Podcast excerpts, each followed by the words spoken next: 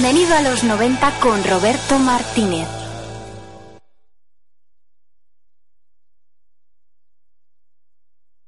He's a real nowhere man, sitting in his nowhere land, making all his nowhere plans for nobody. Jueves 28 de noviembre del 2013, son las 6 y 32 minutos, sintonizas el 107.3 de la FM, Radio Utopía.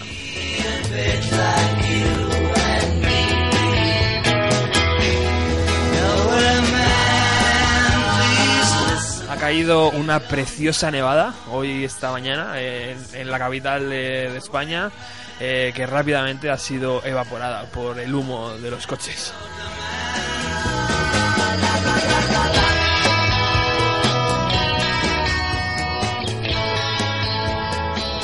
Sois muy bien recibidos aquí en Bienvenido a los 90. Como sabéis, emitimos cada jueves desde los estudios centrales de Radio Utopía, aquí en el edificio de Cristal, en Alcobendas, San Sebastián de los Reyes.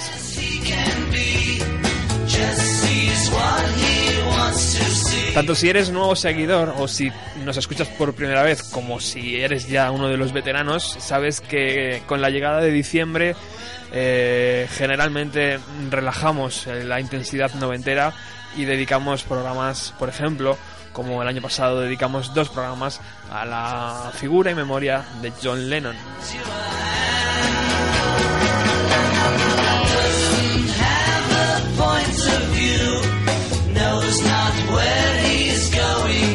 El año pasado lo hicimos de tal forma que en un primer programa hablábamos de la influencia de Lennon dentro de los Beatles y luego eh, en un segundo programa eh, escuchábamos la, la carrera en solitario de, del de Liverpool.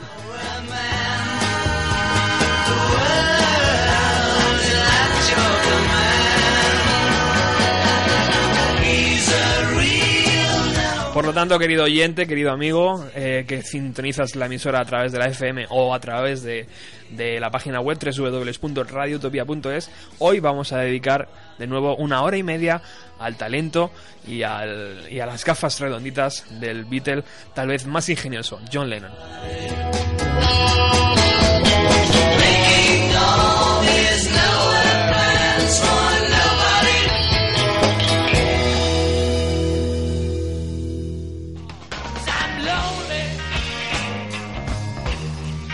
Pero como sabéis también estas cosas a mí me gusta... eh, no me gusta hacerlas solas, me gusta traer aquí a gente entendida y cuando hablo de gente entendida hablo de Javier Rangel.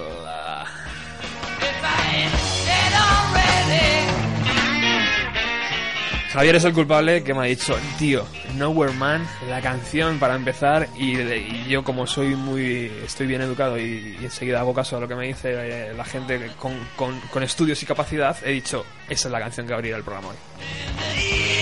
Muy buenas tardes, Javier. ¿Qué tal? Buenas tardes. Eh, espero haberte presentado bien. Yo creo que te has excedido. Vaya, nunca, nunca. En honores. Hoy además hemos tenido la visita de unos eh, amigos de la Complutense aquí a los estudios y Javier les ha dado una masterclass express. ¿Qué va? Ya ellos, yo creo que ya saben muy bien a lo que se van a tener en el futuro con, con nuestra profesión, pero bueno, además encantadores y gente que estoy convencido llegará a triunfar porque se lo merece y además porque tenían hechuras. Muy bien. Eh, oye, amigo, vamos a hablar sobre la figura de John Lennon. Yo decía que tal vez, tal vez el más ingenioso, sin duda el más ingenioso de los cuatro de Liverpool, ¿no? Mm, Yo no me atrevería a decir tanto ingenioso como el más provocador. Es, sin duda alguna, Lennon era el provocador, bueno, el provocador, era un maestro de la provocación. Provocó a Richard Nixon, provocó a la iglesia, pro- provocó a sus propios compañeros, provocó a los compañeros de profesión. O sea, era un hombre que vivía, yo creo que era un provocador. Primero se provocaba a él y cuando ya había quemado cartuchos es cuando empezaba a lanzarlos contra los demás. ¿no? Y, yo creo que era lo divertido de él y lo que le hacía muy diferente. ¿no? Muy bien. Vamos a repasar hoy, vamos, evidentemente tenemos que hablar un pequeño eh, eh, momento de, de- de Beatles, sobre todo la última parte, un, po- un poco la parte más eh, fea, ¿no? Entre comillas, del cuarteto, porque ahí se veían un poco las rencillas del ser humano, ¿no? De los cuatro amigos que realmente dejaron de serlo para luego volver a serlo, de nuevo. Sí, hombre, como, como pasa siempre, ¿no? En el momento en que hay más de dos personas, o sea, en el momento en que ya uno deja, son dos, dos pasan a ser cuatro, claro, los problemas se van aumentando y multiplicando de, de, forma endiablada e imparable, ¿no? Y entonces yo creo que sí, que, que pero que a pesar de eso, el, el- la, fa- la factoría McCartney y Lennon funcionó muy bien. Los apoyos eh, que tuvieron por parte de, de Starr, de Ringo Starr y de Harrison fueron muy eficaces, con lo cual yo creo que salimos ganando todos, ¿no? Incluso dejaron una obra que, que fue por su realización muy difícil, como fue el LP Blanco, que es, yo creo que es la gran joya, la, el- además hay auténticas obras de arte dentro de, de ese disco. De mis favoritos. Entonces yo creo que, bueno, a pesar de que se rompió el grupo y se rompió ese- esa, esa fractura creativa, yo creo que lo que hizo fue facilitar el, el- que empezara un engranaje nuevo, que fueron los cuatro, como, como personalidades creativas que, que yo creo que, que mantuvieron, por lo menos durante una década y media o dos décadas, eh, esos principios por los que llegaron a ser los Beatles. Antes hablábamos, eh, Javier, de, de que estos chicos empezaron muy jóvenes, terrible- terriblemente jóvenes, y cuando los Beatles se separaron eran terriblemente jóvenes todavía. Claro, fueron, o sea, tenemos que hacer una idea, lo hablábamos antes, ¿no? El One After 909, eh, que es el que es uno de los últimos temas que graban, que graban en Let It Be, ese lo compusieron Lennon y McCartney en un garaje con 14 años y con un ukelele. Y entonces, claro, tú te planteas y dices, bueno, con 14 años sí, pero es que cuando lo terminan de grabar tenían 29, o sea que tampoco había pasado una, una eternidad, ¿no? Y detrás, dejan, detrás de, de- de esos años dejan más de 350 temas. O sea, es que es una bar- 350 temas de los cuales una buena parte de ellos pueden ser considerados eh, obras eh, sobre las que se ha reflejado la música popular durante décadas y lo sigue haciendo todavía. ¿no? Impresionante. Lennon cuando abandona los Beatles tendría 29, 30 Sí, por años. ahí. O sea, Nació en el 40, nació en un bombardeo además eh, alemán y yo creo que yo creo que eso le marcó. Curioso el dato, ¿eh? y, y uno de los últimos, bueno, uno de los temas que también Javier me ha, me ha pedido poner hoy es la versión que encontramos dentro del Circus de Jet Blues, la canción eh, tocada con Eric Clapton, eh, con Keith Richards y algunos de los bandarras más que había por ahí seguramente. Eh, Sí, bueno, a mí es que me parece ese tema. Además tiene una curiosidad añadida que es, se graba dos años antes de que lo graben los Beatles. Que la guitarra, claro, las guitarras de, de Clapton, magistral, vamos, la vamos, es que hace un desarrollo de, de, de solos de guitarra en Jet Blues eh, increíbles, claro, luego Harrison eh, no lo hace mal, ¿eh? O sea, hay que, hay que, hay que añadir, ¿no? El hecho de que no lo hace mal, pero claro, hay una diferencia técnica brutal, ¿no? Claro. Y luego la carita de bueno que tiene que Richard, que yo le recomiendo a todo el mundo que pinche el vídeo en, en, en el tube y, y se dé un empacho, porque es graciosísimo ver a, Keith Richard, parece que no ha roto un plato de su vida. le animamos a que se lo compren directamente el DVD, que es una Hombre, joya. el, el disco, si lo encuentran, que está reeditado, por lo menos la reedición, lo ideal es pillar como siempre las, las originales que estarán prohibitivas, pero vamos, la reedición está muy bien hecha y, y yo creo que merece la pena. Hablando, vamos a escuchar ese tema ahora, Jet Blues. Hablando de reediciones, nos encontramos aquí con un- eh, una copia del Imagine en vinilo que ahora nos dirás de dónde viene. Eh, yo tengo por aquí también algunas cositas más. Ahora vamos informando a nuestros oyentes de todo lo que van a poder escuchar. Vamos con esa canción que nos decía eh, Javier, Jet Blues, con los eh, en, el, en el circo de los Rolling Stones, ¿no? Podemos Sí, es el rock and roll circus.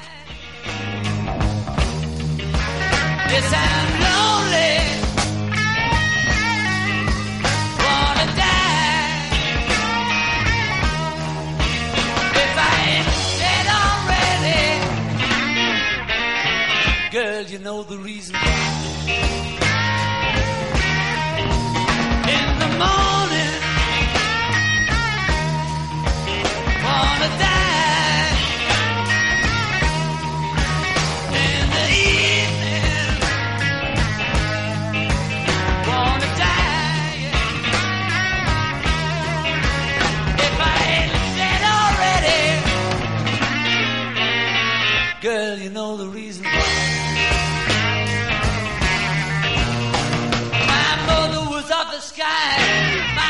Father was of the earth, but I am of the universe, and you know what it's worth. I'm lonely.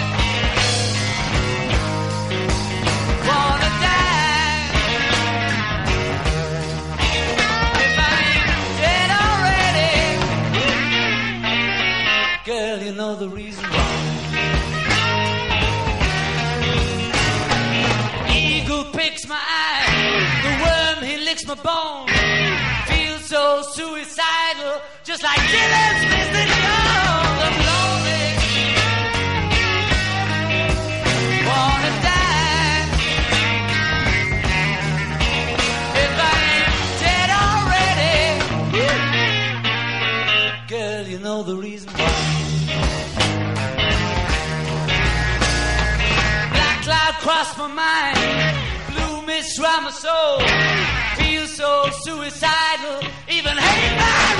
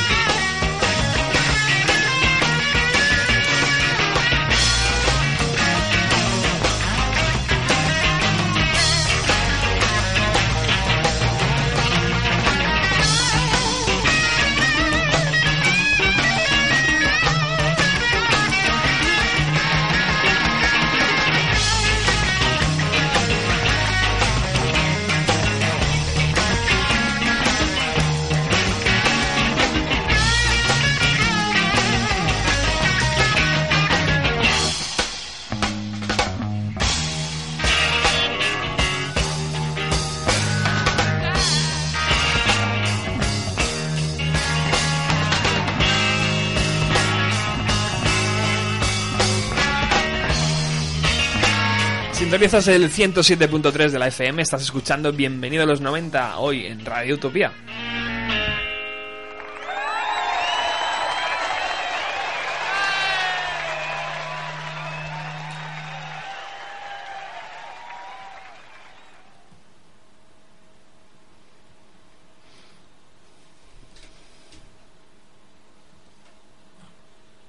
Estas son las cosas del directo, Javier.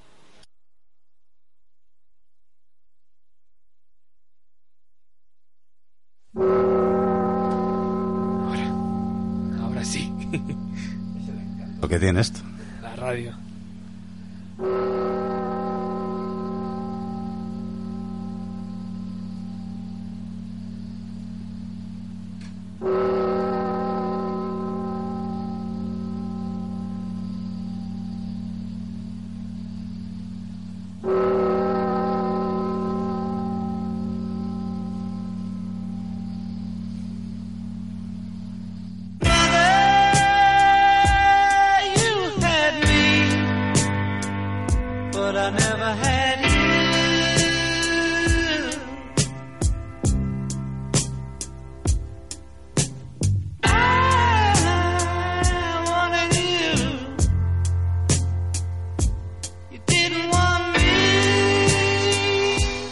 Pequeño salto. eh, por fin, el sueño se acaba en los Beatles.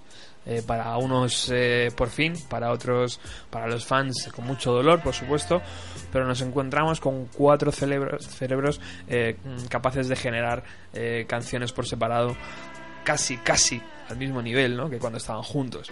Desde luego Lennon tira por, por su propio camino e inicia una carrera eh, pues que al final nos va a presentar un montón, un montón de discos de no ser, eh, serían muchos más de no ser por, por aquel trágico diciembre de 1980.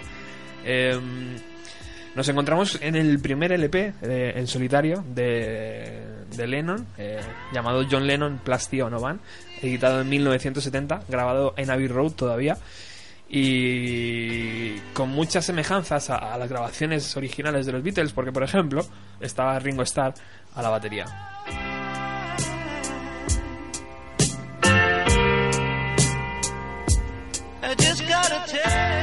Y el que fue también último productor de los Beatles, eh, que al final lo fue pero no lo fue, porque eh, se encargó Paul McCartney de borrar toda estela eh, de, de aquel Let It Be, ¿no, eh, Javier? Sí, afortunadamente. Afortunadamente. Porque, vamos, no puedo decir que sea una de mis filias, Phil Spector, precisamente, ¿no? Como lo demuestra McCartney cuando dice que, que el destrozo que, que hicieron, eh, que hizo el Let It Be, con los famosos muros musicales y tal, yo creo que le funcionó en al- con algunos grupos, por ejemplo con los Ramones, de forma también muy limitada, pero realmente a los Beatles los machacó. El, el Naked, el Beatles Naked, que fue una regrabación que hizo George Martin, el que había sido productor de, de los Beatles durante toda la vida, digamos que lo que hizo fue retomar el espíritu de, de ellos y desnudarlo de, de todos los arreglos que había que había hecho Phil Spector que, que, que- realmente no merecían la pena y que desmerecía la canción. Y lo cierto es que mm, Let It Be que para a mí me parece una canción tanto blanda y que nunca me llegó a, a satisfacer cuando la inter- la oí interpretada por, por los Beatles eh, en este disco dije- la, la volví a valorar y la, la retomé y me sigue me- ahora sí me parece una gran canción al margen de las connotaciones ya de popularidad, de machaconería que tiene, pero sin embargo sí, sí me, me resulta muy atractivo volverlo a ver, ¿no? Y Phil Spector, pues bueno, eh, tiene lo que se ha merecido porque además Por supuesto. fue un canalla, ¿no? El- Luego entraremos en esa en, en ese LP, ¿no? El Sí, rock and roll. No, el rock and roll y luego además es que estuvo está procesado. Bueno, no sé si está ahora mismo. en- eh, yo la última vez que escribí algo de él fue cuando estaba le fue acusado del asesinato de una pareja que tuvo. eh, él dijo que nunca que, nunca, pero realmente está procesado y creo que condenado por por asesinato. O sea, que este era el caballero.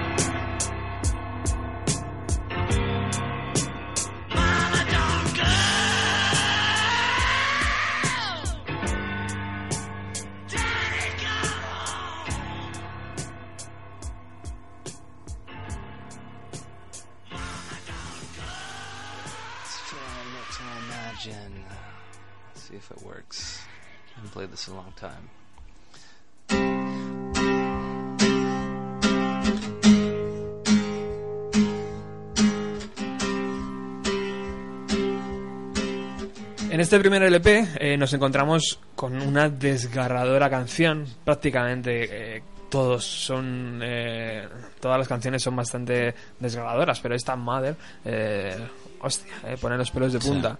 Todo esto viene dado ¿por qué? porque antes de grabar el LP, John y Yoko eh, se fueron a ver a un, a un médico que en aquel momento era al parecer muy famoso o se hizo famoso a raíz de esto que experimentaba con eh, eh, la terapia del grito primario, ¿no?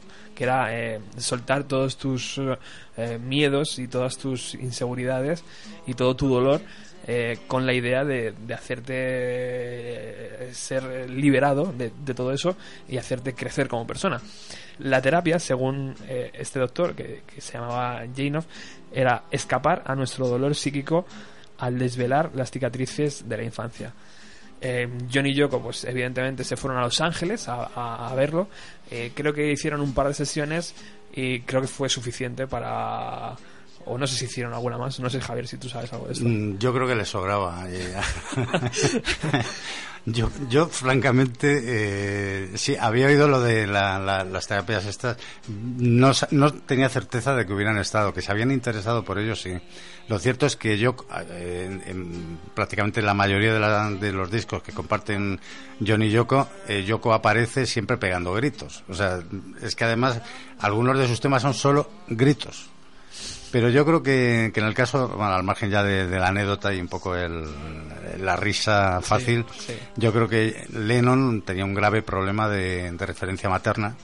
Eh, fue, lo, lo crió su, su tía, su padre no lo vio, o sea, la última vez que lo vio fue a los 5 años y no volvió a verlo hasta los 25 años, cuando ya era famoso. Él siempre se sintió abandonado y la figura femenina nunca la tuvo claro.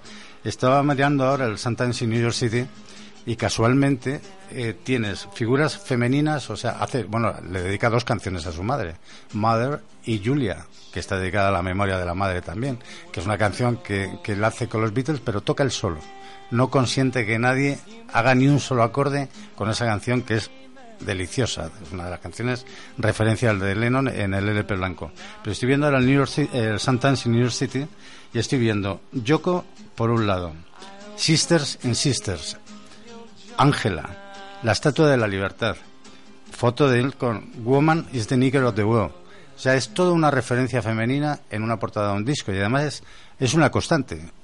La, la- la constante femenina de Lennon, o sea, es una búsqueda de ese, de ese cariño femenino que él no encuentra, incluso la- las tormentosas relaciones que tiene también con Yoko Ono, porque en esa época, poco después es cuando se separa, Yoko Ono tiene tres abortos, hasta que no tiene un hijo él no se siente eh, con ella, él no se siente seguro y relajado.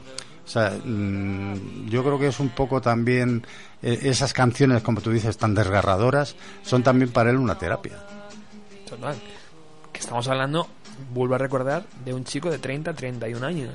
Claro, sí, sí, tenía mm, 30 años exactamente, tenía cuando, cuando saca el disco. Nació en 1940, pues esto. Madre mía. Bueno, estamos escuchando de fondo eh, varias eh, versiones que, que van a relacionar a Lennon con los años 90, por supuesto. Esta que está sonando es de A Perfect Circle y hace una versión de Imagine totalmente pues eh, alejada de lo que es piano y voz que nos tienen acostumbrados. Vamos a seguir con este John Lennon Plástico No Van y vamos a escuchar una de las composiciones que, que- que también son clave en todo esto, que se llama God.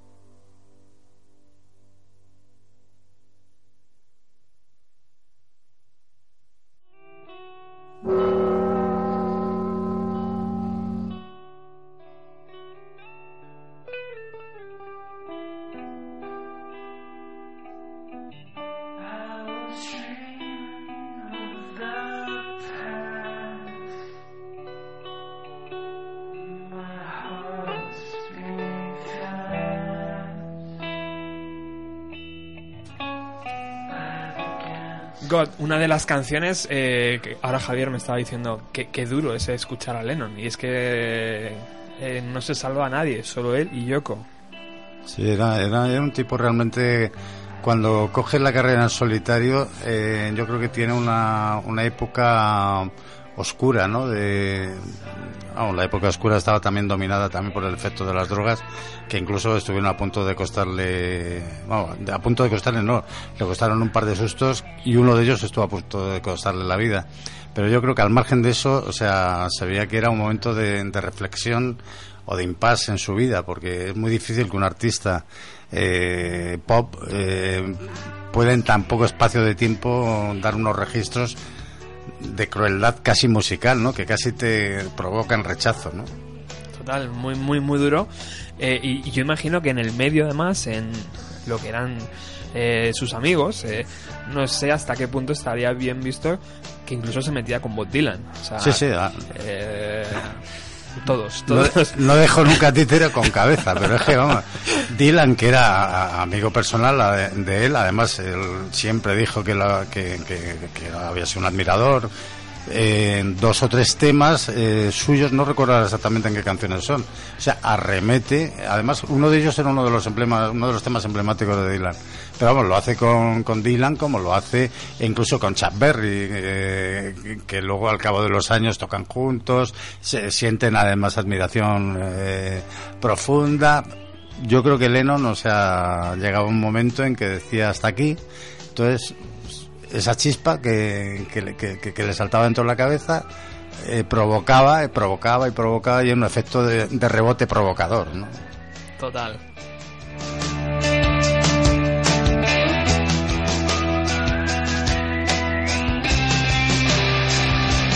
Bueno, te recuerdo que estás en el 107.3 de la FM, estás escuchando Bienvenida a los 90 hoy con Javier Rangel aquí en la mesa eh, del- de, los estudios centrales, la mesa de madera típica de la emisora. Estamos escuchando a canciones de John Lennon eh, haciendo un pequeño homenaje, un humilde homenaje desde Alcobendas y San Sebastián de los Reyes.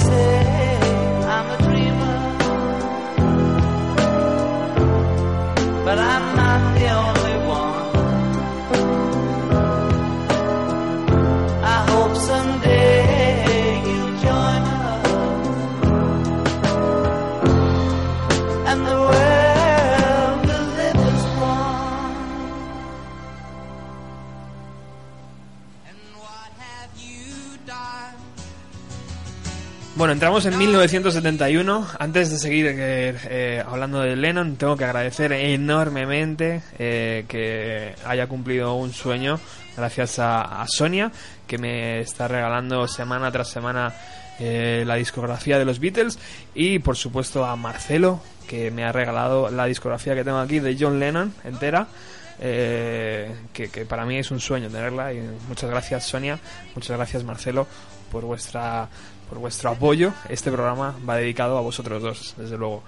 Eh, bueno, Javier, eh, segundo disco, 1971. Y Lennon se da cuenta que el primero, evidentemente, es una obra honesta, brutal, pero que no alcanza las cotas de ventas que él eh, prevé. Y que, bueno, en 1970-71 eh, el mercado ha cambiado mucho, ha evolucionado hacia otras cosas. El mercado no es el, que- el que- el que conocemos ahora. Eh, por lo tanto, para este segundo LP, él decide, yo creo que llamar a sus canciones eh, más, más pop, más accesibles, ¿no? Las envuelve en esta, este piano mágico dulzón y, y las mete y, y cons- consigue que, que, que Imagine, que es el disco que, estamos, que hemos escuchado antes, eh, esté colocado ya para siempre en la memoria de los fans, ¿no? Como el disco que más se relaciona con John Lennon. Sí, es. Lo que pasa es que Lennon nunca fue un gran vendedor de discos. Eh, yo creo que, como curiosidad, es. Creo que solo hay uno que entra a formar parte de lo que son lo que se podría considerar de la época de superventas, ¿no? Y no recuerdo, y creo que tampoco es Imagine. Eh, sé que Imagine es el, el- el gran éxito del momento para él, pero mm, Imagine se queda, queda, queda como algo ya mm, eh, registrado en la memoria de todos precisamente al cabo de los años, o sea, con el proceso, un proceso de, de elevación de la figura de Lennon tras fallecer. ¿no? Entonces Imagine, digamos que de alguna forma es la, es la canción que es un poco el, el- la unión de, de ese, de- no ideología, pero sí de esas ideas eh, que Lennon fue transmitiendo a lo largo de su carrera en solitario sobre todo, ¿no? Eh, peace, eh, la paz, el cambio, el, el karma, el respetuoso con los demás, el respeto con, con el medio ambiente entonces no porque todavía no estaba muy de moda, ¿no? Pero bueno, él incluso hizo también sus pinitos en ese sen- sentido, ¿no? Yo creo que, que nunca se pudo considerar a sí mismo un gran vendedor de discos y yo creo que fue lo que le ha hecho a- ahora eh, tener más valor y que yo, por ejemplo, que modestamente pues eh, tengo bastantes discos de él, pero que hacía mucho que no los oía hasta ahora mismo, preste atención y me diga, joder, es que sigue siendo muy bueno. O sea, es que hay temas que parece que no ha pasado el tiempo por ellos, pero ya llo- ha llovido, no veas lo que ha llovido, claro. En ese disco encontramos también una preciosa canción eh, llamada Jealous Guy y que si mi ordenador me permite reproducirla, vamos a escucharla ahora mismo.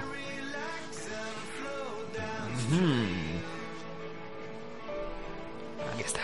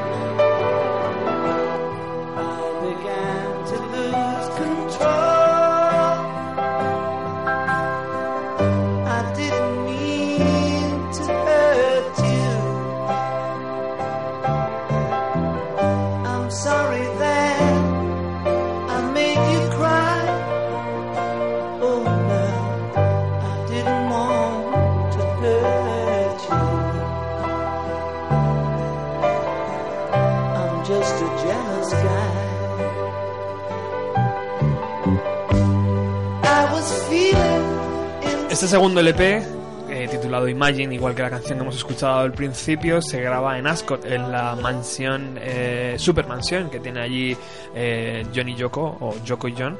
Y bueno, son las fotografías que todo el mundo conoce, ¿no? De esa sala perfectamente inmaculada blanca, con un piano en el centro.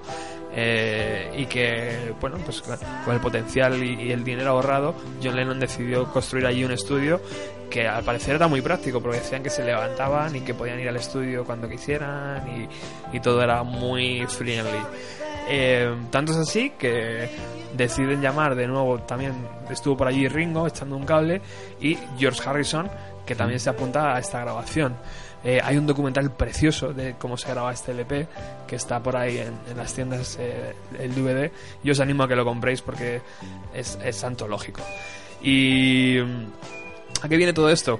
Pues eh, hay una especie de historia eh, en contra de Paul McCartney, ¿no? En este LP. Está la canción eh, How Do You Sleep, donde participan los tres Beatles. Es- Ringo a la batería, George haciendo un slide ahí de guitarra tremendo y, Lennon componiendo con una ganzúa prácticamente, cada vez que hablaba se la clavaba al otro, ¿no?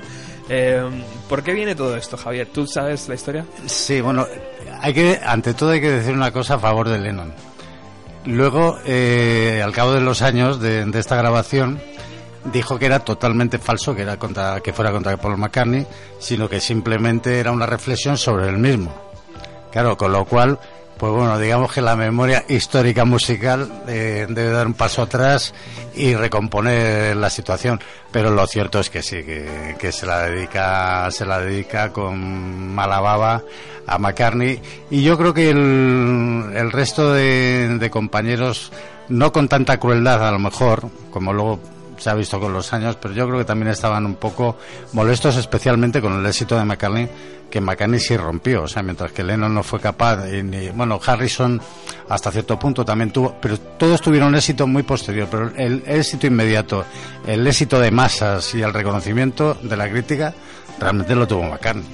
Y esto parece un poco una vendetta, pero vamos, vamos a creernos lo que dice Lennon de que no, que fue un Eso es.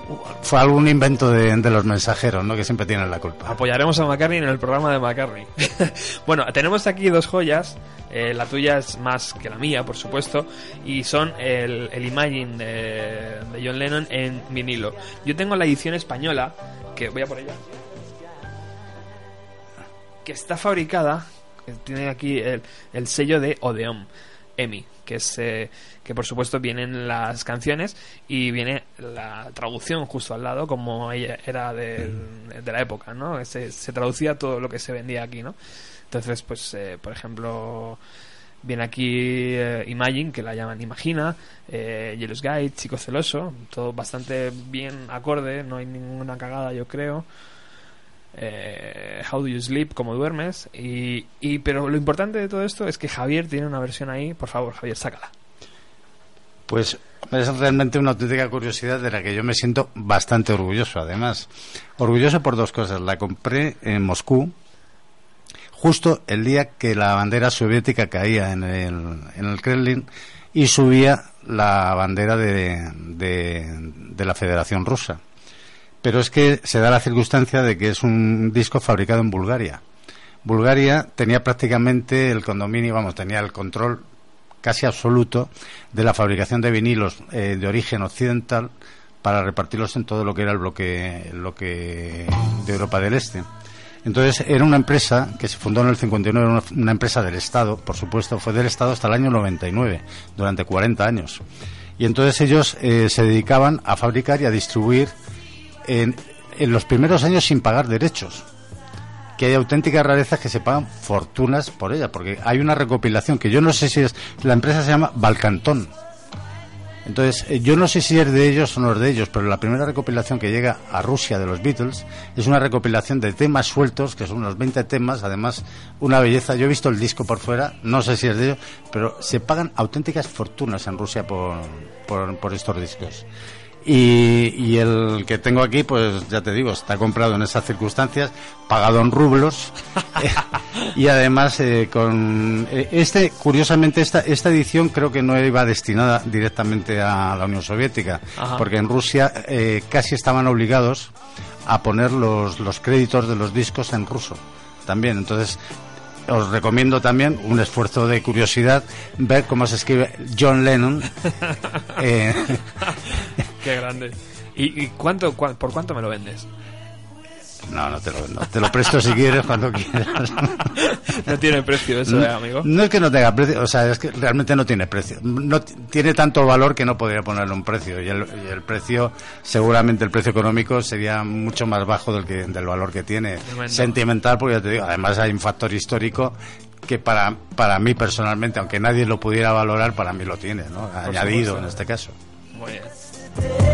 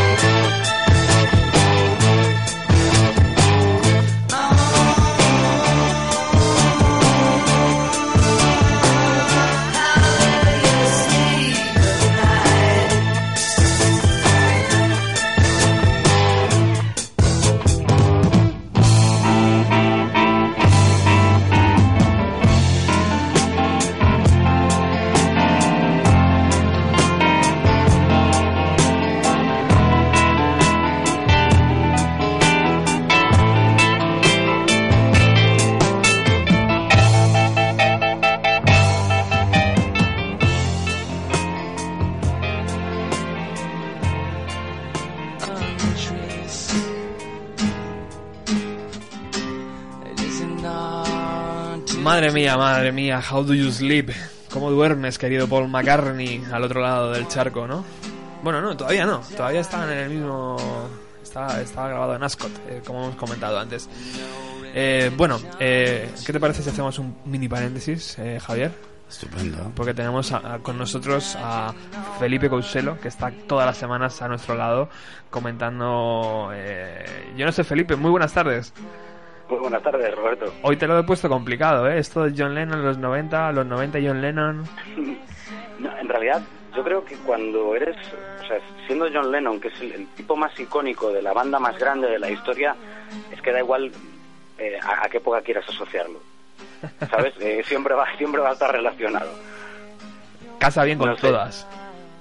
Sí, la, la verdad es que sí, tanto, en, por supuesto, la infinidad de bandas que le han versionado, tanto temas suyos dentro de los Beatles como, como de John en solitario, no solo en los 90, sino a día de hoy se siguen haciendo eh, versiones muy sentidas, como las que han escrito sobre él, o, le han dedicado canciones, o se han basado eh, hasta la saciedad en, en Lennon, ¿no? Y en los 90, que quizá es una de esas épocas en las que la música británica eh, tiene varios varios puntos muy altos ¿no? dentro dentro del panorama mundial pues claro evidentemente los referentes de muchas de estas bandas van a ser clarísimamente los Beatles y yo creo que sobre todo Lennon eh, tanto por cómo escribía como por luego lo que lo que fue el devenir de su vida no el, Beatle rebelde el, Beatle maldito el Beatle que en cierto sentido introduce a Bob Dylan en, en Gran Bretaña a través de sus propias canciones escribiendo eh, pues inspirándose en Bob Dylan, te hablo de la época de Norwegian Wood o You Got to Hide Your Love Away, de, de la primera, los primeros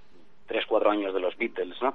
Entonces, es un tipo que realmente es, eh, no sé, un, un icono en, casi todos los aspectos que podamos eh, pintar casi eh, como músico, como figura, como, como todo, eh, en realidad.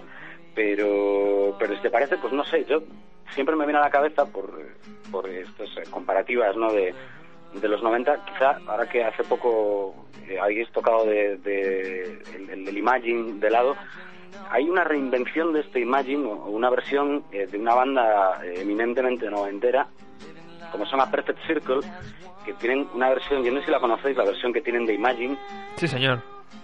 es demoledora porque es exactamente la letra de, del Imagine de Lennon, pero con un aura de pesimismo bestial y, y es a la vez casi un recuerdo de Lennon, como dicho pronto y mal, eh, una manera de, de decir que todo se fue al carajo. Muy noventera, ¿verdad? Sí, sí, todo, lo que todo el optimismo de los 60 del que los Beatles son parte esencial. Eh, todo el, ¿cómo decir? El, sueño que tiene ya John Lennon eh, cuando está en solitario, todo este sueño, la prolongación del sueño pacifista y de entender las cosas de otra manera, pues en los 90 yo creo que se le redescubre un poco como ¿dónde te fuiste que todo se fue al carajo, no? Eh, básicamente, y coges esa versión y realmente es, es estremecedora. Pero sería injusto quedarnos solo con eso. Eh, por profundizar un poco más en la influencia en, bandas americanas, por ejemplo, incluso el, el antihéroe por excelencia de los 90, que es Kurt Cobain, ¿no? dentro de la música, eh, tiene eh, más de una y más de dos eh, referencias a lo que es John Lennon como músico y como persona. ¿no?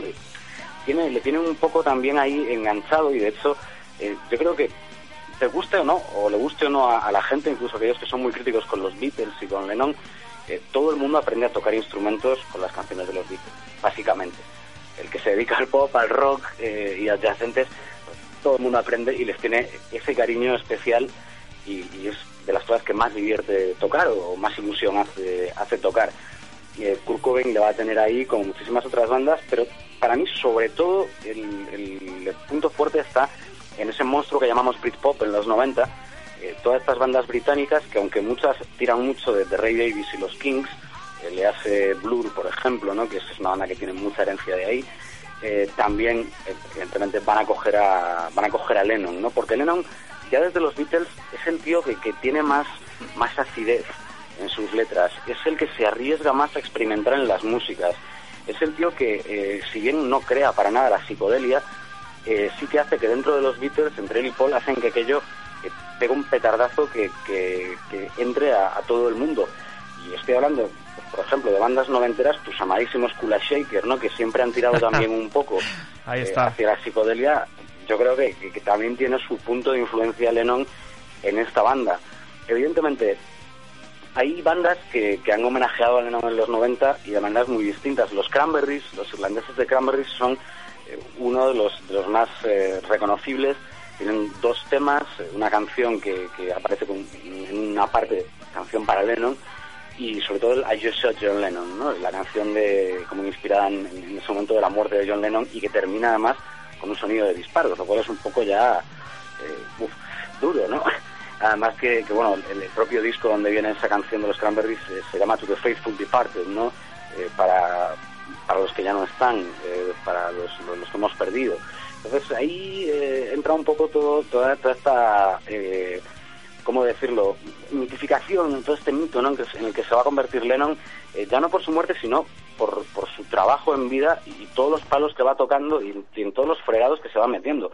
John Lennon, ya en solitario, en los 70, es un poco eh, como, como Forrest Gump en la película de Forrest Gump, que está como que aparece en todas partes, ¿no? Cuando hay algo importante, pues aparece Forrest Gump de algún lado.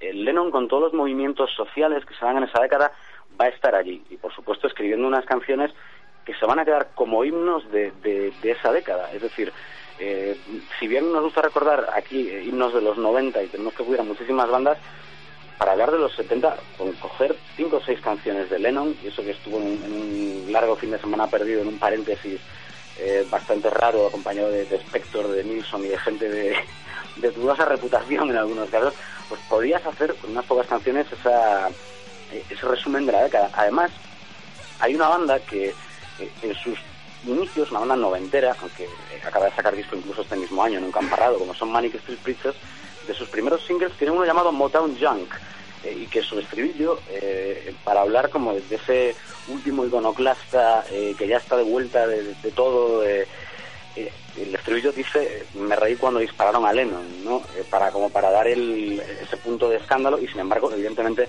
son muy, muy admiradores de, Lennon, sobre todo el Lennon combativo, el Lennon justiciero, los Manic Street Preachers van de ese palo.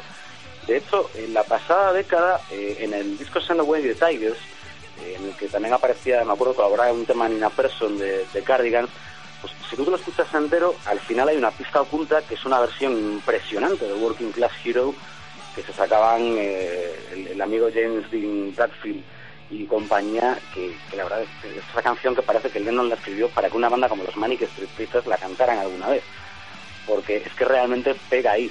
Eh, de hecho, para mí, eh, Lennon, una de esas cosas que tiene es eh, aunar la facilidad en, en, la música. Siempre se ha dicho que, Paul McCartney en los Beatles es el, el que hace a lo mejor eh, la música más, eh, más pegadiza, las canciones con más visos de ser eh, números uno y estas cosas.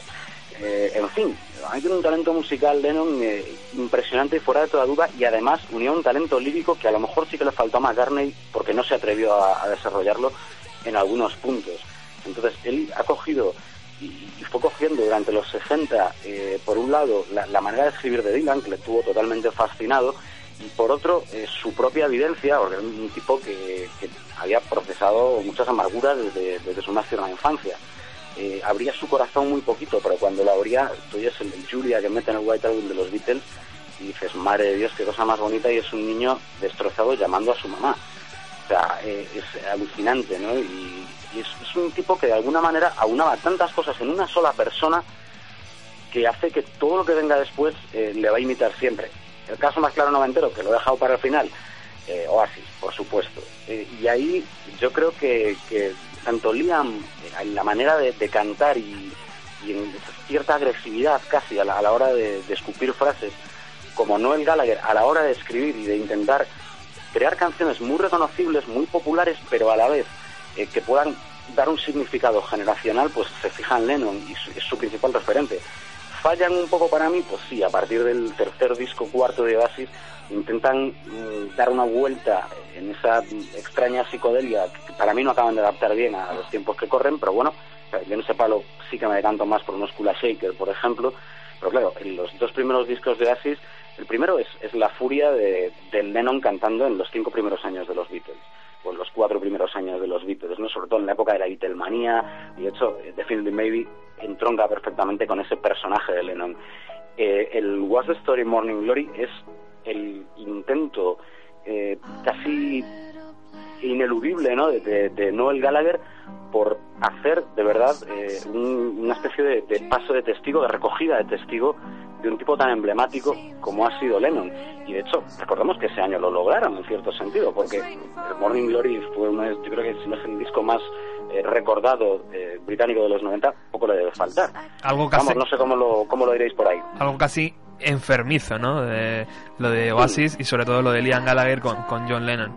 Eh, yo creo que has puesto a Lennon en los 90 perfectamente, eh, arrancando con la figura del propio Kurt Cobain, que, que, que- predicaba que era su Beatle favorito, y, y terminando, pues eso, con unos Kula Shaker, por ejemplo, con unos Oasis, eh, que a día de hoy Liam Gallagher, en su, en su empeño, sigue, sigue defendiendo a capa y espada, ¿no? A ese, ese garrulo, ese mm, mm, con, con cariño, ¿no? Que que Liam Gallagher le, le sigue ahí amando ¿no? ciegamente, ¿no? Y, y tanto es así que le ha puesto a su hijo Lennon, ¿no? De nombre. Ya, es, es que es, es más declaración de amor que eso. Eh, lo, lo que ocurre es que estamos todavía esperando a ver a cuándo Liam eh, sufre la misma metamorfosis que Lennon y se transforma de, de airado Sí. eh, británico jovencillo a, a amante de la paz y, y sobre todo a componer las canciones que, Por supuesto. honestos, pues componía su hermano Noel y que él todavía pues, no ha llegado a ese punto, ¿qué queréis que os diga? Porque Noel yo creo que sí que entendió muy bien eh, varios de los puntos fuertes de Lennon y McCartney, sobre todo de Lennon, y, y Sí, así, así le fue en los 90, ¿no? Tiene pues, eso, eso, ese segundo disco, ese Morning Glory, probablemente sea el disco generacional para los británicos de, de los años 90. Sí, señor. Pues Felipe Consuelo, muchísimas gracias por estar aquí telefónicamente. Eh, eres, eres invitado ya al próximo programa. Que yo te adelanto ya, no sé si Javier, Javier eh, eh, lo haremos sobre George Harrison. Mm, ya sabes que ellos son mis filias, los cuatro. o sea, y hacía años eh, que no recuperaba yo la audición de, de discos Beatles, pero, pero sí, yo por mí encantado, vamos, que ¿Qué- quieras. Pues, ¿Qué- os querido- veo un poquito bajito ahora. ¿Ah, sí? Ay, vaya. A ver. E ahora. incluso el chico que llevaba los cafés en la, en la Apple Record, yo creo que merecería la pena si se los daba para McCartney y a Lennon hacerle una entrevista, ¿no? Eh, querido, Hombre, que- que- querido, Felipe, te, te presentaba a nuestro invitado de hoy, Javier, que es eh. Lo mismo te digo. eh, un periodista eh, mítico de este país y, y entendido de música, amante de música, tiene una biblioteca que es casi tan grande como la radio, yo creo, y, y se ha venido a hablar de John Lennon. Y, y tomando el café previo a- a- al programa hemos dicho, joder, tío, pues vamos a hacer cuatro programas y cada uno de ellos se lo dedicamos a uno de los Beatles. Hombre, y si, pues, y si puedes hacer 40 de cada uno, es que te da de sobra. Solo por todo lo que. El de Ringo no sé eh, si nos va a dar de sobra. Sí, el de Ringo, pues posiblemente sea el menos conocido y el que más curiosidad podría provocar, ¿eh? Nada Sí, más ya el, que- el disco, el Photograph, ya te da para un programa, vamos. ¿No? Y que Ringo está metido en muchos fregados y, y también tiene un- una vida post-Beatle, tanto artística como a lo mejor incluso personal, importante que contar. Sí, el último disco de él no estaba nada mal. Lo sacó hace un par de años, no me acuerdo. Yes, me parece que se llamaba Yes. eh, Sí, no- eh, creo, creo que el último sí que es eh, Ringo algo que, que es que él controla todos los procesos de la producción. Además, él, en una de las entrevistas, cuando presenta el disco, hace gala de dice, es la primera vez en mi vida profesional que controlo todos y cada uno de los pasos de la producción de mi trabajo. Y la verdad es que el disco, hombre, no voy a decir que sea imprescindible, ni, ni una referencia musical para los siglos que vengan, pero la verdad es que está bastante decente y si yo no supiera, si no hubiera sabido que era de Ringo Starr, hubiera dicho, pues mira, me gusta y me lo compro. No, y, y es que más Ringo ha tenido sus altibajos, ¿no? Tanto emocionales Sí. como musicales, en algunos discos de los muchísimos que, que fue sacando en solitario. Algunos son prescindibles, pero vamos a decir que cuando se pone, se pone, ¿no? Al, al Sí, principio sí. la hacía, le ayudaban mucho, pero porque la arropaban mucho, yo creo, el, el resto de sus excompañeros, pero el tío fue, fue sacando sus cosas y, y ya te digo, yo creo que de cualquiera de los Beatles podemos encontrar eh, 200.000 cosas que contar. Eh, de todas maneras, aparte, yo ya te digo, para entregas futuras, Roberto, ya te contaré historias de, de abrazarte la estatua de Lennon en, en Matthew Street en Liverpool y, y lo que puede pasar en esas condiciones. Pero bueno, como decía Michael Ende, en otra historia que será contada en otro momento. muy bien, Felipe, muchísimas gracias por estar aquí, amigo. Eres, eres, eres una joya. Que vosotros sí que sois joyas, hombre. Un abrazo. Un abrazo.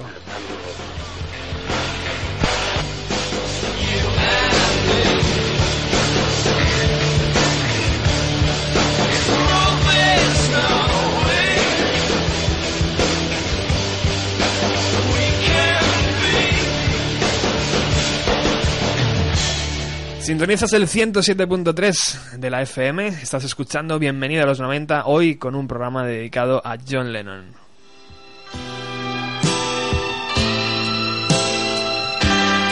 Y el tiempo apremia, querido amigo Javier. Eh, ¡Ay, qué pasada, amigo! Bueno, bueno, ¿cómo está el ordenador hoy? Sí, hoy estamos revueltos. ¿no? Están los duendes de la radio por aquí. Eh, el tiempo apremia, así que vamos eh, como, como un cohete. Tú has hablado antes de, del Sondheim en New York City, ese que tienes en vinilo ahí precioso, enorme. Eh, es- este disco tiene verdaderas joyas, ¿no? Hablabas antes de que tiene canciones. Eh, incluso, yo creo que este es el primero, ¿no? En el que Yoko ya empieza a aparecer en los discos de Lennon. Sí, bueno, es, yo creo que es el, el primero de la más conocido y el más importante de la época americana, que es en la que Yoko ya, digamos, eh, Porque aquí, aquí ya estamos, ya hemos cruzado el charco, está- ¿no? exactamente, aquí es cuando ya está el FBI, la CIA, están detrás de Lennon, Moscas. eh, muy moscas, hasta el punto de que el propio Nixon a sus colaboradores les, les confiesa que tiene miedo de Lennon. O sea, que es cuando Lennon empieza a ser un poco una referencia social.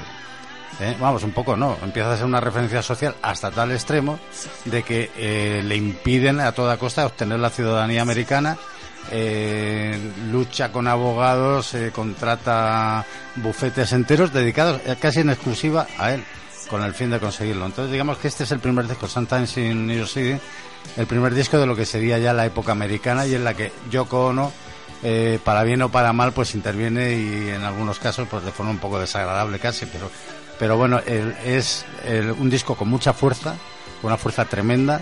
Es la intervención ya de la Plastic Ono y de, Elephant Memory, donde aparece gente, bueno, de, colaboraciones de Franz Zappa, eh, Klaus Worman, el amigo de los Beatles en la época de- de Hamburgo, que es además diseñador, es un poco el que da la idea para, para digamos, eh, algunas de las ideas más originales de, Lennon, también las de la gente con la que él colaboraba, entre ellos Klaus Worman, ¿no?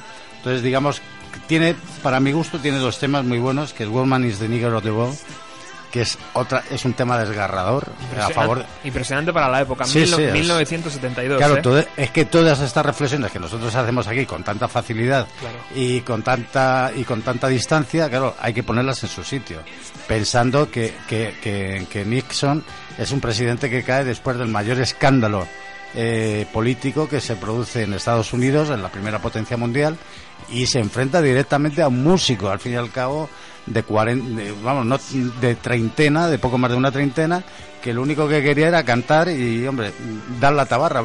Porque yo creo que también se le ha, se le ha encumbrado demasiado en cuestiones sociales. Yo creo que él realmente lo que quería ser era él y todo lo que salía, salía de dentro sin más, ¿no? Lo que pasa es que era tan fuerte, era tan tremendo y una estética tan, tan exponencial que, que, claro, al cabo de los años ha aparecido mucho más. Total. Pues álbum grabado, como decíamos, ya en Estados Unidos en 1972. Ojo, que Lennon no perdía comba, ¿eh? 1970, John Lennon, Plastic Ono Band. 1971, Imagine. Y 1972, Sometime in New York City. O sea, a disco por año. Una, una auténtica eh, gozada, ¿no? Sí, cierra, compañero. Gracias, gracias. Sí, además, estamos hablando de tres discos, además con, con una serie de temas mm, inmejorables, ¿no? Que algunos, precisamente al, al ir tan abigarrados en un solo disco, pasan más, desa- más Claro. inadvertidos por eso, ¿no? O sea, la gente no cae en que ese tema, pues mira, si es, de, Claro. si es que es del año 70, claro, te planteas luego al cabo de los años y dices, joder. Bueno, pero tenemos que dar el salto y estamos escuchando esta Mind Games, estos, estos juegos mentales que, que, que está editado al año siguiente, 1973. Eh, la, la evolución, evolución de, de ideas en, en la cabeza de, de, de Lennon era, era impresionante. Eh, este está producido directamente ya por, por él mismo, o sea, ya no cuenta con Phil Spector aquí. Eh, en el anterior sí, en el que tienes ahí en la mesa, estaba Phil Spector todavía dando algunos toques. Yo, yo no sé si, si al final eh, el cuento con Phil Spector. Pues terminó como el Rosario de la Aurora, vamos. Creo que hubo, hubo una pistola y todo sí, por ahí, sí, ¿no? sí, no, Vamos, la pistola la sacó, no, la, por la que luego le condenaron, ¿eh? Por asesinato. O sea, hay que tener en cuenta que está condenado, Phil Spector.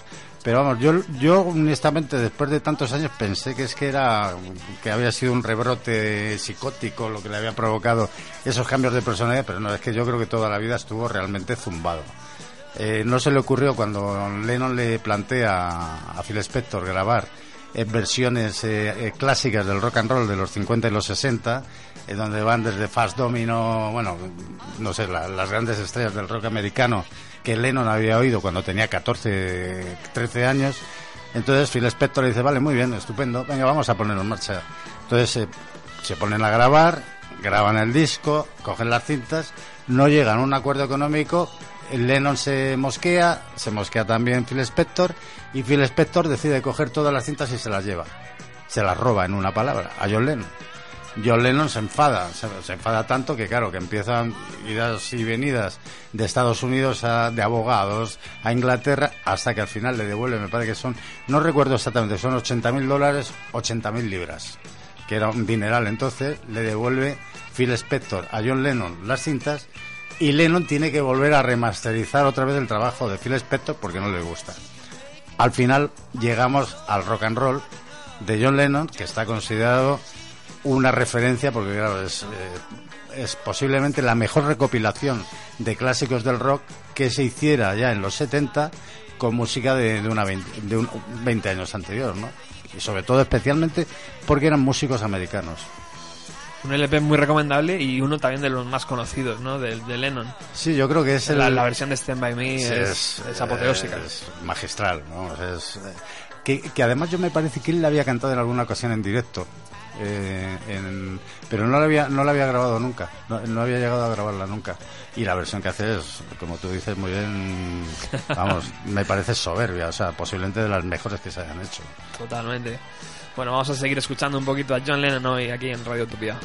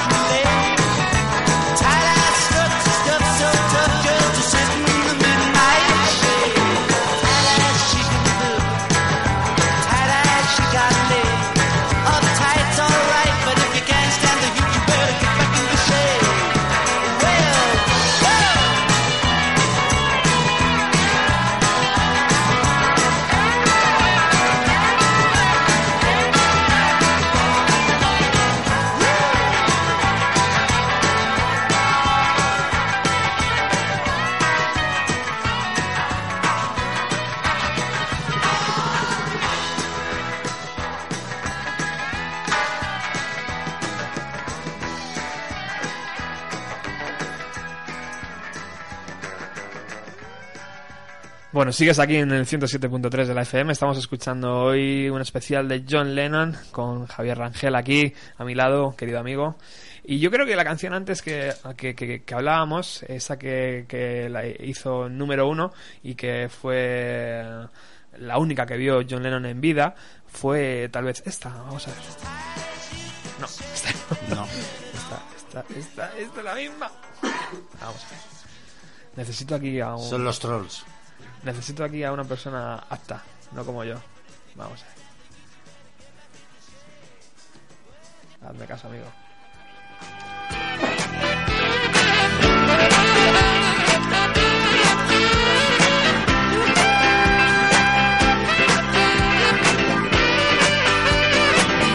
Whatever gets you through the night.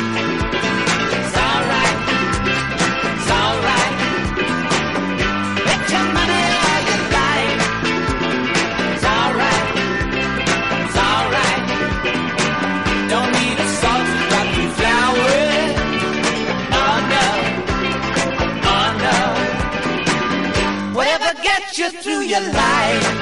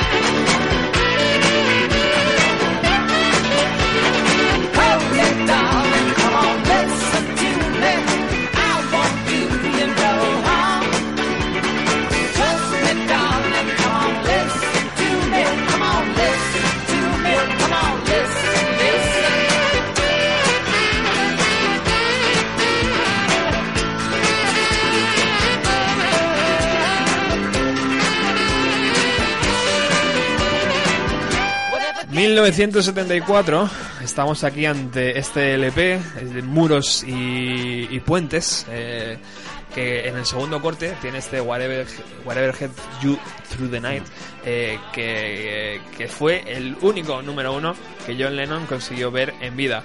Yo creo que no es una cosa que, que- que- que especialmente le preocupara, pues si no, no se hubiera dedicado a hacer este tipo de música, pero sí yo creo que al músico le gusta, ¿no? Que le reconozcan Hombre, el reconocimiento es, eh, para un músico es más que el dinero. Claro.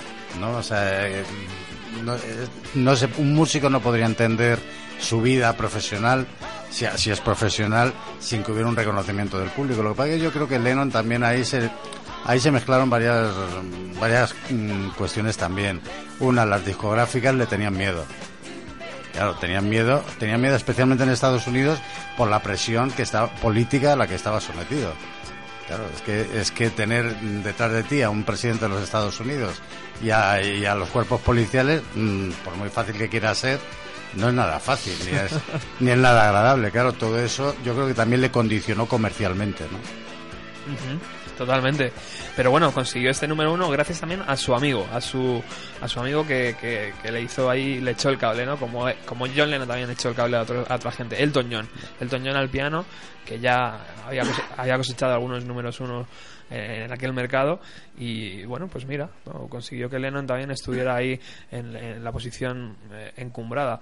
Eh, yo creo que también fue en esta época cuando él decidió irse al Dakota, ese edificio emblemático eh, al lado de Central Park, que, que tiene mucha historia, ¿no? O sea, eh, el que haya ido a Nueva. York y es fan de Lennon ha pasado por el Dakota. Sí, casualmente el otro día vi yo una entrevista con una chica española que había vivido allí.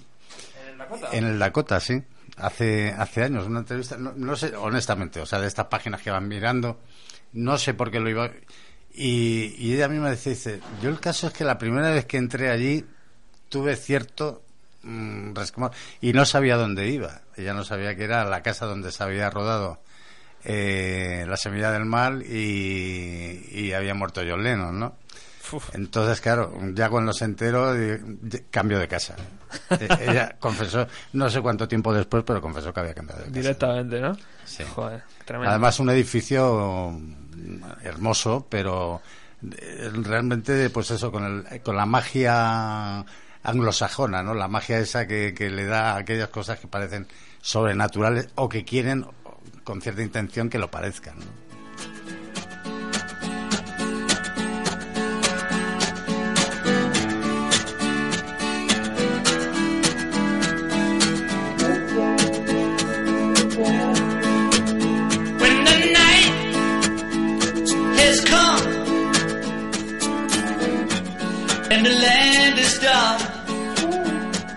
and moon is the only light we'll see. No, I won't be afraid. No, I, I won't be afraid. Just as long as you stand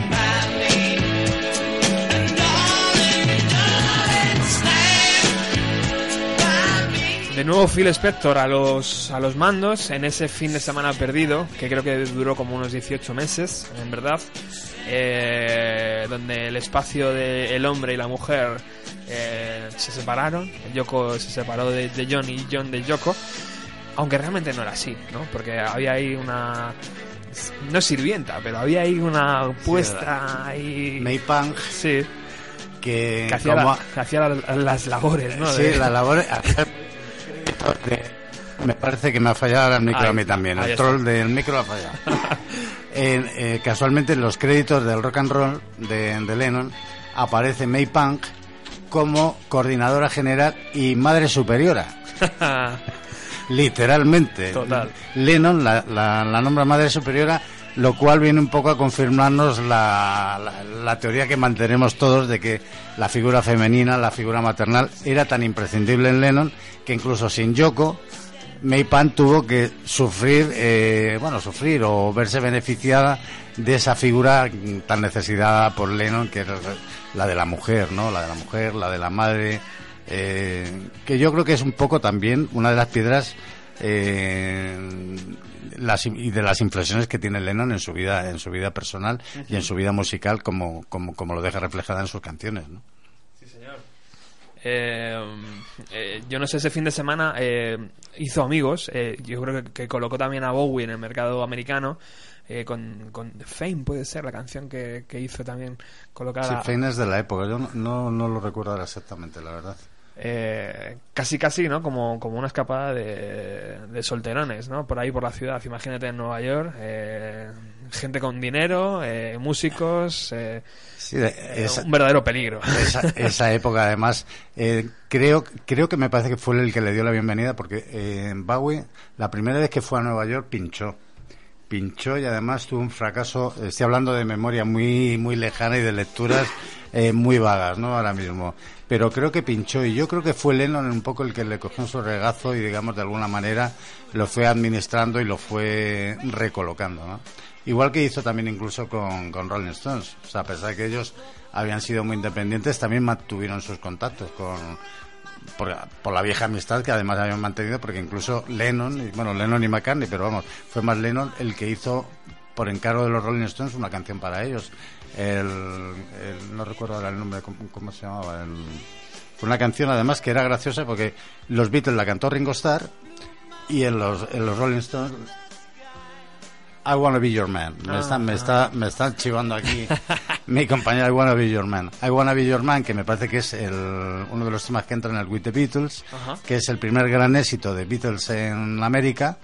Eh, lo cantan los Rolling Stones, lo meten, sé si es en, en uno de los primeros discos de ellos, como apoyo. Digamos que esa relación de, de John Lennon con, especialmente con Mick Jagger ¿eh? y con, con Keith Richard, se mantiene incluso luego en Estados Unidos con apoyos eh, sobre todo de contactos, ¿no? Eh, fundamentalmente de contactos y también policiales porque casualmente Keith Richard y compañía cuando aterrizan en la primera gira que hacen en Estados Unidos, o sea, tienen a una patrulla de policía permanentemente detrás de ellos, ¿no? Entonces digamos que Lennon, que ya tenía experiencia, les ya les alentaría Les decía los y trucos. les decía los trucos, porque ya siendo Beatles ya habían tenido problemas. ¿eh? Claro. Bueno, hemos llegado al Double Fantasy. eh, eh, es muy curiosa, fijaros eh, en esta foto, luego la, la pondré en el blog. eh, es la salida del, del Dakota. Es el edificio Dakota, ellos saliendo, como tantas veces hicieron, yo creo, mientras estaban viviendo allí con el portero, creo que era puertorriqueño, el portero que trabajaba allí Sí, en, el, en, el, en el Dakota. Eh, y, y bueno, pues eh, la, la historia ya es conocida, ¿no? Una no- noche volviendo del estudio para acabar. Imagino que es el Milan Honey, ¿no? El que estaban grabando en aquella época. Sí, no, no llegaron a, no llegó a terminarlo, me No parece. llegaba a terminarlo, ¿no? Pues mientras que le estaba dando forma, volviendo, pues uno de los eh, mm, seguidores que estaba allí esperando el autógrafo eh, decidió sacar su pistola y acabar con, con la leyenda. Sí, Michael Chapman. O, Que- empe- o o agrandar la leyenda, Eh, yo creo que lo que hizo fue matar a un hombre y crear una leyenda, ¿no? Eso es. Eh, lo que pasa es que él, eh, bueno, estuvo, eh, tendría derecho a haber pedido ya una libertad atenuada un- con arreglo al Código Civil estadounidense, pero por miedo social se lo han rechazado. Incluso él eh, tiene que, que vivir aislado, vive en una celda doble y está permanentemente, estuvo, bueno, ahora ya me imagino que habrá, que habrá cambiado las condiciones, pero recibía cientos de cartas de amenaza permanentemente de seguidores de Lennon, eh, pues amenazándole con quitarle la vida a él, claro. Hombre. Y sin embargo, este hombre, pues digamos que, que yo creo que empezó a sentir miedo cuando le tuvieron que aislar y, y porque sabía que corría su vida en peligro, ¿no? Pero yo creo que era un inconsciente y un... Sí. Bueno, un- una pena de, de, de, de- Un ser 8, 8 de diciembre. Sí. Un 8 de diciembre. la próxima semana. Eh, ¿Tú crees que si Lennon hubiera permanecido en vida, se hubiera juntado con los Beatles de nuevo? Sí, seguro. Sí, sí. Lo hubieran hecho ahí. Lo hubieran hecho, además yo creo que lo hubieran hecho por una causa especial. Es la- yo creo que era lo único que movía a Lennon de verdad. Igual que a McCartney, ¿eh? Ojo, porque McCartney estamos hablando, hoy le toca el turno a Lennon y hay que bendecir a Lennon. Por supuesto. Pero lo cierto es que McCartney, que por otras razones que, que ya explicaré, no, no es uno de. siendo uno de los mejores músicos y teniendo además. eh, eh, puedo decir que tengo casi todos sus discos, ¿no? Y es una referencia. Yo creo que McCartney también es un hombre que se ha movido también eh, por causas, eh, si no justas, eh, benéficas, ¿no? O sea, por ejemplo, el concierto que dio en Nueva York tras el atentado de las Torres Gemelas, eh, ha, ha hecho, mm, ha dedicado incluso derechos de canciones a los bomberos de Nueva York, para las familias necesitadas. Digamos que, que son gente que con el paso de los años se han ido dando cuenta de que la vida es algo más que, que un jet y, y lo cierto es que han hecho una vida muy sencilla. O sea, porque los cuatro Beatles han hecho una, vid- una vida sencilla, no, no han sido nada ostentosos, es más, ves eh, sus formas de vestir y sus formas de moverse y no te, no te hacen pensar que Paul McCartney es uno de los hombres más ricos del planeta. O sea, Totalmente. ni, ni que lo era tampoco, también George Harrison, nada más que por los derechos de autor, ¿no? Sí, señor. La vieja escuela, amigo, ya sabes, ¿no? Eso de, Sí, yo creo que... de guarda para cuando no vaya, ¿no? Yo creo que también era un poco, o sea, no, yo creo que la música también cuando cuando eres grande realmente, o sea, lo demás, lo mundano se te queda pequeño. Entonces, ¿para qué te vas a molestar en llevar una camiseta de, de Armani cuando te puedes comprar una de, de los drugstores de, de Londres que te va a costar dos libras y te, va- y te va a servir igual? Yo creo que es un poco la, la filosofía de ellos. Bueno, Javier, tenemos que acabar. Muchísimas gracias por haber estado aquí en la emisora. Eh, te invito ya al próximo jueves, ¿no? Sí, Sí. Te estás metido en un marrón, amigo. Mm, Digamos que a, a mí son marrones que me, me agradan, ¿no? Además, sabes que, con, que vengo encantado y con cariño, o sea, y- Muy bien. y, tratándose de música, pues eso, Te lo agradezco. pues encantado. Ya adelantamos que va a ser eh, el especial sobre George Harrison. Primero vamos a ir con los que no están y luego ya nos quedamos con Paul y con Ringo, eh, que todavía les tenemos, ¿no? O sea, es, una bendición que a día de hoy todavía haya Beatles vivos. Sí, yo eh, casualmente el otro día vi el, especial que, que hizo McCartney con el presidente Obama y en la Kennedy Library y francamente el sonido era espectacular, pero cuando vi algunos de los grupos que, que la acompañaban dije, madre mía, madre mía, digo, digo, es que además como es capaz de cantar, tiene 73 años. Todavía O aguanta, sea, ¿eh? lleva, tiene unos registros, tiene unos registros que Todavía bueno, aguanta. que vamos, que hay gente de 20 que no llega ni a, ni a la cuarta parte de lo que hace él. ¿eh? Muy bien. No te despegues ahí, eh, amigo. La próxima semana volvemos. Vosotros no, no, no, no os vayáis todavía, que tenemos una llamada pendiente.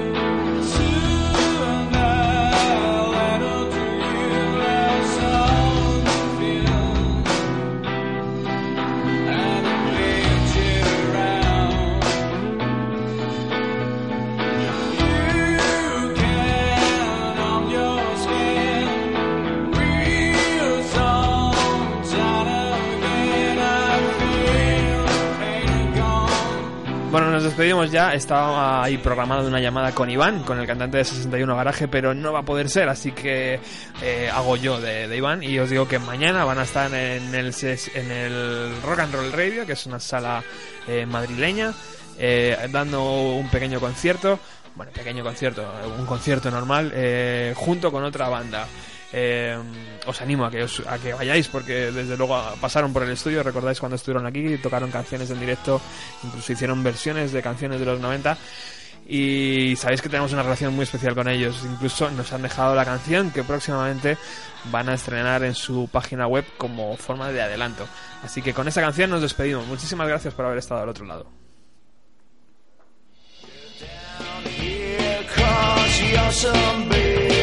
suspicious because you're suspicious without stamina.